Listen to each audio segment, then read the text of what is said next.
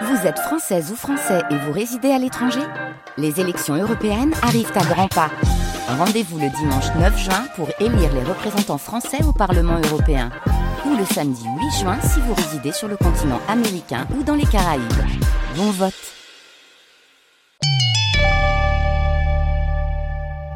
13 novembre, l'enquête. Une série en podcast de France Inter. Il y a des mecs qui sont arrivés, ils ont tiré. Deux très fortes explosions. Je suis venu au c'est une expérience. Moi, si je veux, je rentre en France et je fais tout péter. Il est parti en Syrie parce qu'il avait des rêves de haine, parce qu'il avait besoin de haine et de violence. Épisode 6 Les disciples de Mera. Au début de l'année 2014, une bonne partie des futurs terroristes de Paris et de Bruxelles sont arrivés en Syrie. Ils combattent dans les rangs du groupe État islamique, comme Abdelhamid Abaoud qui se filme avec des cadavres. Sur les réseaux sociaux, ces jeunes djihadistes aiment poser avec leur kalachnikov ou dans les villas cossues qu'ils occupent. Si on pouvait faire abstraction des armes et du contexte, on dirait qu'il règne une ambiance de colonie de vacances. Des revenants l'ont exprimé ainsi. Et pourtant, certains de ces djihadistes commettent des crimes de guerre et ils ne cachent pas qu'ils aimeraient faire des attentats en France. Salam alaikum. Salam. Est-ce que, tu me vois là? Ouais, je te vois, je te vois, je te vois. Attends. Mon collègue, Omar Waman, grand reporter, cherchait à l'époque à entrer en contact avec ces jeunes Français partis faire le djihad.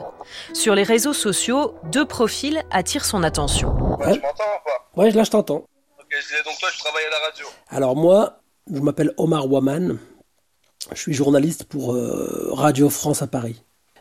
Je suis ce qu'on appelle un reporter de guerre, tu vois. Donc je suis allé euh, plusieurs fois euh, en Syrie, dans le nord, la Halep. Omar, comment avais-tu repéré ces djihadistes que tu interviews là euh, pour France Culture en 2014 Alors en fait, c'est un véritable jeu d'enfant. À ce moment-là, c'est les pionniers, hein, les premiers euh, djihadistes français à se rendre en Syrie. Ils sont sur Internet, beaucoup. Ils vont euh, sur, notamment sur Facebook, c'est comme ça que je les ai repérés. Et je leur ai mis un petit message à de très nombreux djihadistes. Hein. Carte sur table, hein, j'étais très clair, très honnête. Et je leur ai dit, voilà, moi j'ai besoin de savoir euh, ce que vous faites en Syrie. Donc si vous voulez, j'ai des questions à vous poser. Là, vous êtes deux, c'est ça? Je donne pas vos prénoms? Est-ce que je peux donner au moins vos âges? Moi, moi, j'ai 24 ans. Et, euh, pour faciliter, faciliter les choses, on va te donner nos kunyas. C'est-à-dire que nos, nos- le- on en va donner deux kunyas qui sont pas forcément les nôtres. Ah. vois ce que je veux dire Voilà, tu peux les garder parce que c'est pas les nôtres. D'accord, ok. C'est des pseudos. Ok, ok. Le cadre de l'interview est posé. Cette promesse nous engage toujours. Je ne vous donnerai pas les noms de ces deux Français que nous avons depuis identifiés. Allô?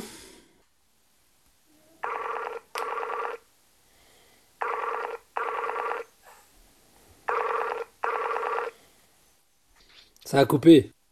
Ouais, la connexion d'ailleurs. Mais je comprends. Je comprends, vous êtes loin là. Internet ne passe pas très bien, il y a beaucoup de coupures, on est dans la région d'Alep. C'est le soir que tu fais ces interviews avec eux? Exactement. En fait, c'est eux qui décident. hein. Moi, je leur ai expliqué que j'étais preneur euh, d'une interview en longueur, au-delà de la propagande hein, qu'ils ont déversée pendant des heures. L'idée, c'était de rentrer dans leur tête, de savoir leur motivation, leur rapport à l'islam, leur rapport à la France, leur rapport à la Syrie, et évidemment leur rapport à, la guerre. C'est après euh, de très longues journées euh, de, guerre, de formation militaire, que le soir, entre 22h et 23h, eh bien, ils m'appelaient. Donc moi, je me rendais disponible via Skype. Omar Waman demande d'abord à ces deux djihadistes comment ils ont été recrutés. Et la question les fait bien rire.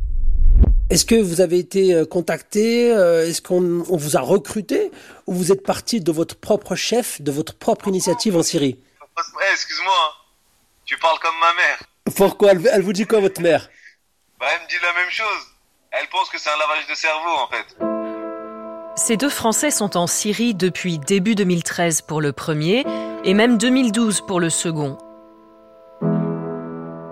Ils sont donc parmi les premiers Européens à avoir rejoint la guérilla djihadiste, à un moment où, à les entendre, c'était très facile.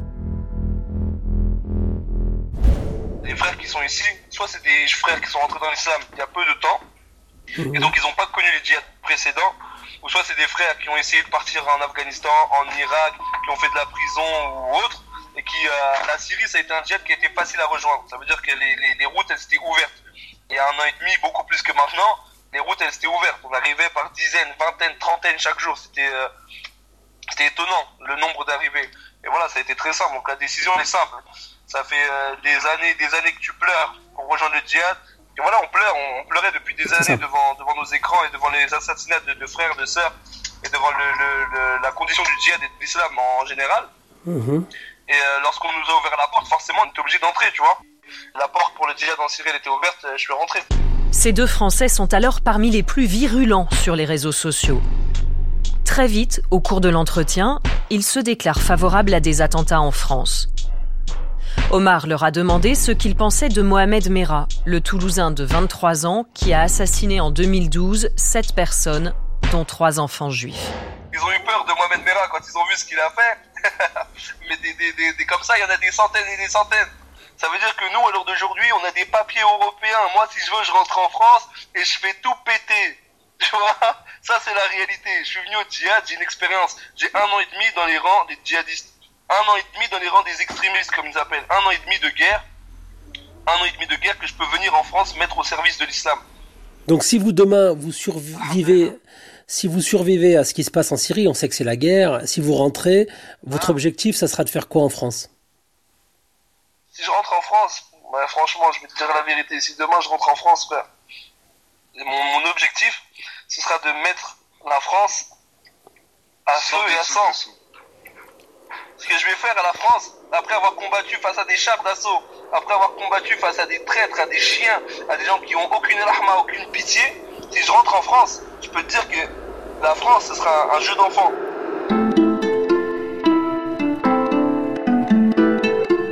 Au moment même où Omar réalise ses interviews, un autre Français est sur le retour et s'apprête peut-être à commettre un attentat en France. Cet homme fait partie d'un groupe arrivé très tôt en Syrie et originaire de la Côte d'Azur. Là-bas, les djihadistes les appellent le gang de Cannes.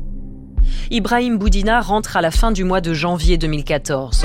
Bien rasé, vêtu à l'occidental, il se cache d'abord dans un hôtel de Nice, puis il est interpellé le 11 février à Mandelieu-la-Napoule, près de l'immeuble où habite son père. Sur le palier du dernier étage, le revenant a caché trois petites bombes artisanales, des canettes de Red Bull remplies de TATP, l'explosif qui signera les attentats du groupe État islamique. Sur Internet, le jeune homme a fait des recherches sur Charlie Hebdo, sur des manifestations juives, sur des camps militaires et sur le carnaval de Nice, des cibles potentielles. Deux jours après son arrestation, un inconnu en Syrie téléphone à la mère du revenant. Il veut savoir où est passé Ibrahim Boudina, car il a été envoyé en mission, ce sont ses mots. Ibrahim Boudina a été condamné à 20 ans de prison. Ah, j'ai pas, j'ai pas très bien entendu. J'ai entendu un petit bruit derrière vous. Ouais, il y, a le- il y a les moteurs, en fait, les, les, euh, les groupes électrogènes qui fonctionnent, c'est pour ça.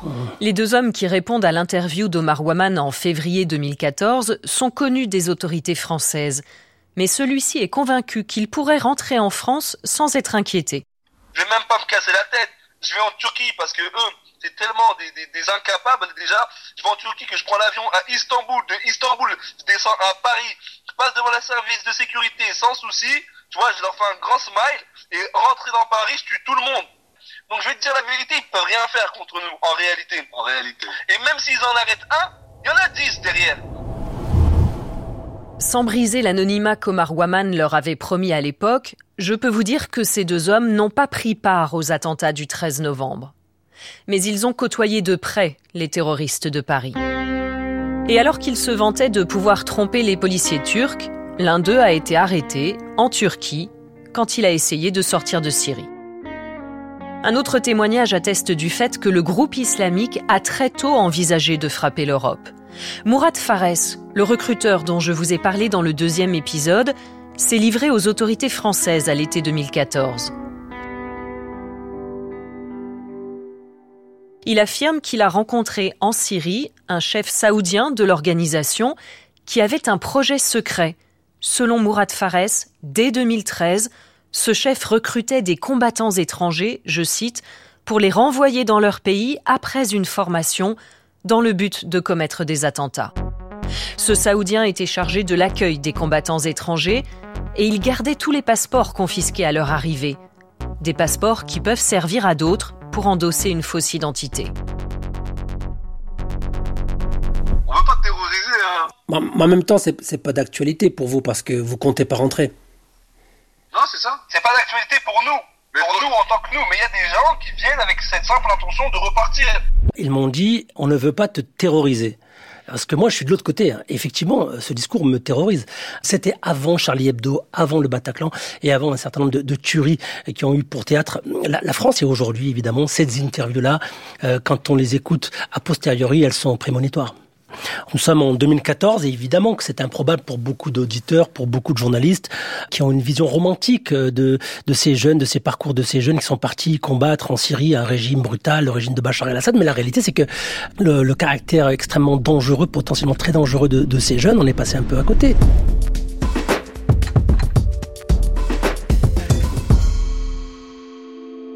Une partie de ces jeunes décide pourtant de fuir la Syrie.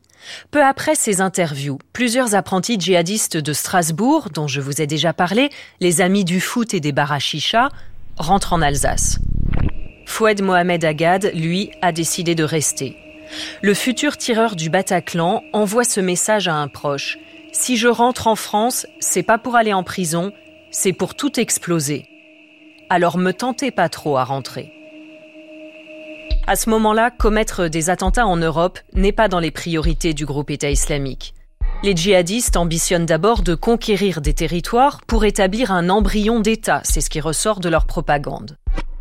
Pourtant, le 24 mai 2014, un revenant ouvre le feu en Belgique.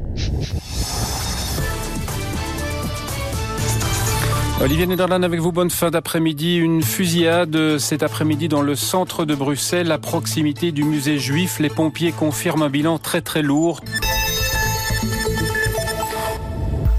Le tireur a tué quatre personnes, un couple de touristes israéliens ainsi qu'un homme et une femme qui travaillaient au musée. L'homme, armé d'un pistolet et d'une kalachnikov, a pris la fuite. Le lendemain, la police belge diffuse sa photo. L'ancien otage Nicolas Hénin, libéré depuis moins d'un mois, reconnaît l'un de ses anciens tortionnaires en Syrie. Je m'en souviens comme d'une nuit de folie. J'ai eu, euh, après mon retour, euh, une période d'hospitalisation. Et j'étais dans cette clinique quand, euh, quand la tuerie arrive. Je la regarde de loin euh, parce que je suis les nouvelles, mais sans non plus euh, être euh, attaché dessus. Et puis euh, la photo du tueur, une mauvaise photo, un pixelisé, les, les photos de planches de police, hein, que celles qu'on connaît, commencent à être diffusées dans les médias. Et pendant toute la nuit, je me dis Abou Omar ou pas Abou Omar? Et puis au petit, le matin, je finis par rappeler le policier de, la DGSI qui avait supervisé nos, auditions et, notre dépôt de plainte. Et je lui dis, excusez-moi commissaire, mais euh, est-ce que euh, j'ai un doute, est-ce que ça pourrait être lui? Médine Mouche est arrêté le 30 mai lors de son arrivée à la gare routière de Marseille. Le 12 mars 2019, il a été condamné à la réclusion à perpétuité par la Cour d'assises de Bruxelles. Les journalistes Didier François et Nicolas Hénin sont venus témoigner à ce procès. Ils se souviennent que Médine Mouche était aussi un grand admirateur de Mohamed Merah. Mohamed Merah était son idole, se souvient Didier François. Il disait que c'était le plus grand homme que la France ait produit. Nicolas Hénin ne peut pas oublier la brutalité de Médine Mouche. J'ai eu euh, une séance de, euh, assez désagréable euh, dans une salle de torture et, c'est lui qui était en charge de porter les coups, très clairement. Et ça, j'en ai un, un souvenir. C'est pas lui qui posait les questions, mais c'est lui qui portait les coups. Il a un ancrage idéologique plutôt moindre que beaucoup d'autres. Ce qui est fou, c'est que d'une certaine façon, ça le dépolitise presque. Il est parti en Syrie parce qu'il avait des rêves de haine, parce qu'il avait besoin de haine et de violence, et euh, que c'était un bon moyen pour lui pour euh, exprimer sa haine et sa violence. Le groupe État islamique n'a pas revendiqué la tuerie du musée juif de Bruxelles. Comme les assassinats de Mohamed Merah en 2012, elle a pu apparaître comme l'acte d'un loup solitaire. Medine Mouche lui-même, depuis sa prison, s'est plaint que tout le monde l'avait abandonné, qu'il n'avait eu personne pour l'aider. Quelques éléments le relient aux attentats du 13 novembre. En Syrie, Medine Mouche a connu Abdelhamid Abaoud, le futur tireur des terrasses parisiennes, et Najim Lashraoui, l'artificier. Après son arrestation en France, Nemouche s'épanche par la fenêtre de sa cellule. Il lance à un autre détenu Tant qu'il ne démantèle pas la filière, tout ira bien. De quelle filière parlait-il? Il n'a pas voulu s'expliquer. Pour la justice, ces preuves sont trop maigres. Nicolas Hénin, lui, est désormais convaincu que tous ces attentats sont l'œuvre d'une même cellule terroriste. C'étaient les mêmes individus qui étaient nos geôliers et qui ensuite ont manigancé, ont monté et ont partiellement mis en œuvre les attentats. Et ça a commencé avec Mehdi Nemouche. Au début, entre le, moment où, où Nemouche est arrêté et euh, les attentats du 13 novembre, je me pose la question, Nemouche était-il envoyé ou a-t-il commis cela de sa propre initiative?